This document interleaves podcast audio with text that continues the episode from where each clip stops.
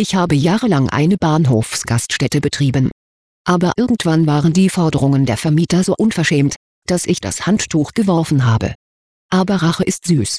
Als die Übergabe vorbei war, bin ich mit einem Zweitschlüssel nochmal rein und habe die ganzen Schubladen von den Edelstahlmöbeln mitgenommen. Die Schränke und Tische wären noch wie neu gewesen, aber ohne Schubladen kann man sie wegwerfen, weil man die Ersatzschubladen nicht mehr auftreiben kann. Jetzt können Sie für viel Geld neue Möbel kaufen. Sie hörten die Beichthaus.com Beichte Nummer 41164.